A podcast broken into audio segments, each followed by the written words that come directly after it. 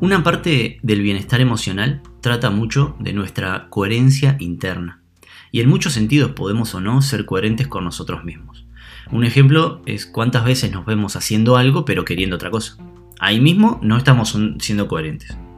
Esa incoherencia termina en una lucha interna, despierta mucho de los conflictos que vamos viviendo y ni que hablar de cuánta energía se nos va con él. Dentro de esta coherencia interna que debemos conseguir, una parte importante es tratar de alinear a lo que nos dedicamos, lo que deseamos y lo que nos apasiona. Tratar de ser íntegros en ese sentido, de ser uno solo en nuestra vida, movernos desde la unidad y no desde la división y la diferencia.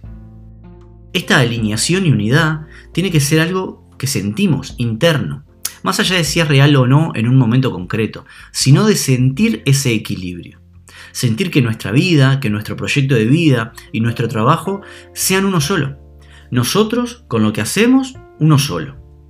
Yo encuentro mucha unidad en mi vida entre lo que hago, a lo que me dedico y a lo que me apasiona. Todo termina siendo una misma cosa. Ahí está el equilibrio. Un ejemplo de esto me pasó el primero de mayo, feriado, donde muy poca gente trabaja, y sobre todo los trabajos que se hacen son trabajos esenciales. Que en un momento del día me vi dándome cuenta que era feriado y yo estaba sentado en la computadora trabajando, trabajando entre comillas, porque no lo vivía como un trabajo, sino que estaba haciendo algo que es parte de mi vida, y eso soy, eso hago, y termina siendo todo uno.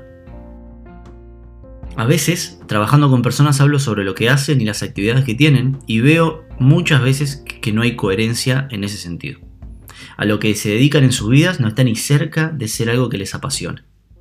Y qué importante resulta sentir pasión o amar lo que hacemos. Nada funciona igual cuando es desde el amor.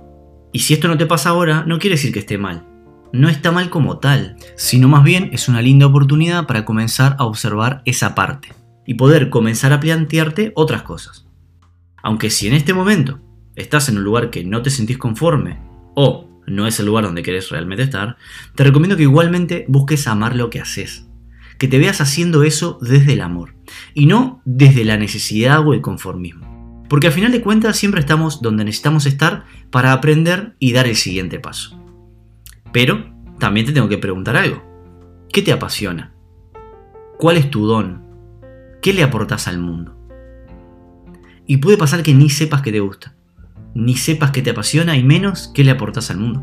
Pero emocionalmente hablando y en el proceso de autoconocimiento, es muy importante dedicarle tiempo a esto. Y sobre todo porque te va a llevar a lugares internos muy interesantes de vos mismo. Algunas cosas que no pueden servir en este proceso de búsqueda, por ejemplo, es experimentar. No tomarse las cosas demasiado en serio. Ir descubriéndote a vos a través de las cosas que haces. Es como ir encontrándole el gustito a las cosas pero sobre todo buscar hacer no desde la intención de conseguir algo, sino hacer simplemente por deseo. Otra forma de descubrir esto es ver qué actividades te hacen perderte en el tiempo y en el espacio. Hay actividades que seguramente les pasa con algunas, donde parecería que el tiempo deja de existir, donde el entorno y no mismo nuestro cuerpo desaparecen. No hay, no hay preocupaciones, no hay miedos, no hay pretensiones, no hay ego, esas actividades que realmente nos apasionan hacen que estemos tan presentes en ese instante que todo el resto, todo lo que es racional que nos saca del momento desaparece. Ahí, en esas actividades, si logras darte cuenta de cuáles son, hay un buen lugar para descubrir un poco más de vos. Pero principalmente todo esto se trata de que sea un juego, de encontrarte haciendo cosas por placer y lograr que eso mismo se vaya convirtiendo lentamente en tu proyecto de vida. Cada vez creo más en la importancia de aportarle algo al mundo, desde nuestro ser, aportarle un verdadero valor a los demás, algo especial, que sea a tu propia manera. A futuro cada vez más importante será que vos mismo seas tu propia fuente de satisfacción en lo que haces y que a través de eso aportar tal valor que termine siendo tu fuente de ingresos. Y eso va a surgir cuando realmente hagas lo que ames. Y acá no hay un tema de profesión, ni de edad, ni de no tengo tiempo, ni de nada. Termina siendo una actitud y una decisión personal. Entonces, pregúntate, ¿cuál es tu don? ¿Qué hay en vos que le puedas aportar al mundo? ¿Qué valor agregado le podés aportar a los demás? Porque al final de cuentas, lo que das, te lo das.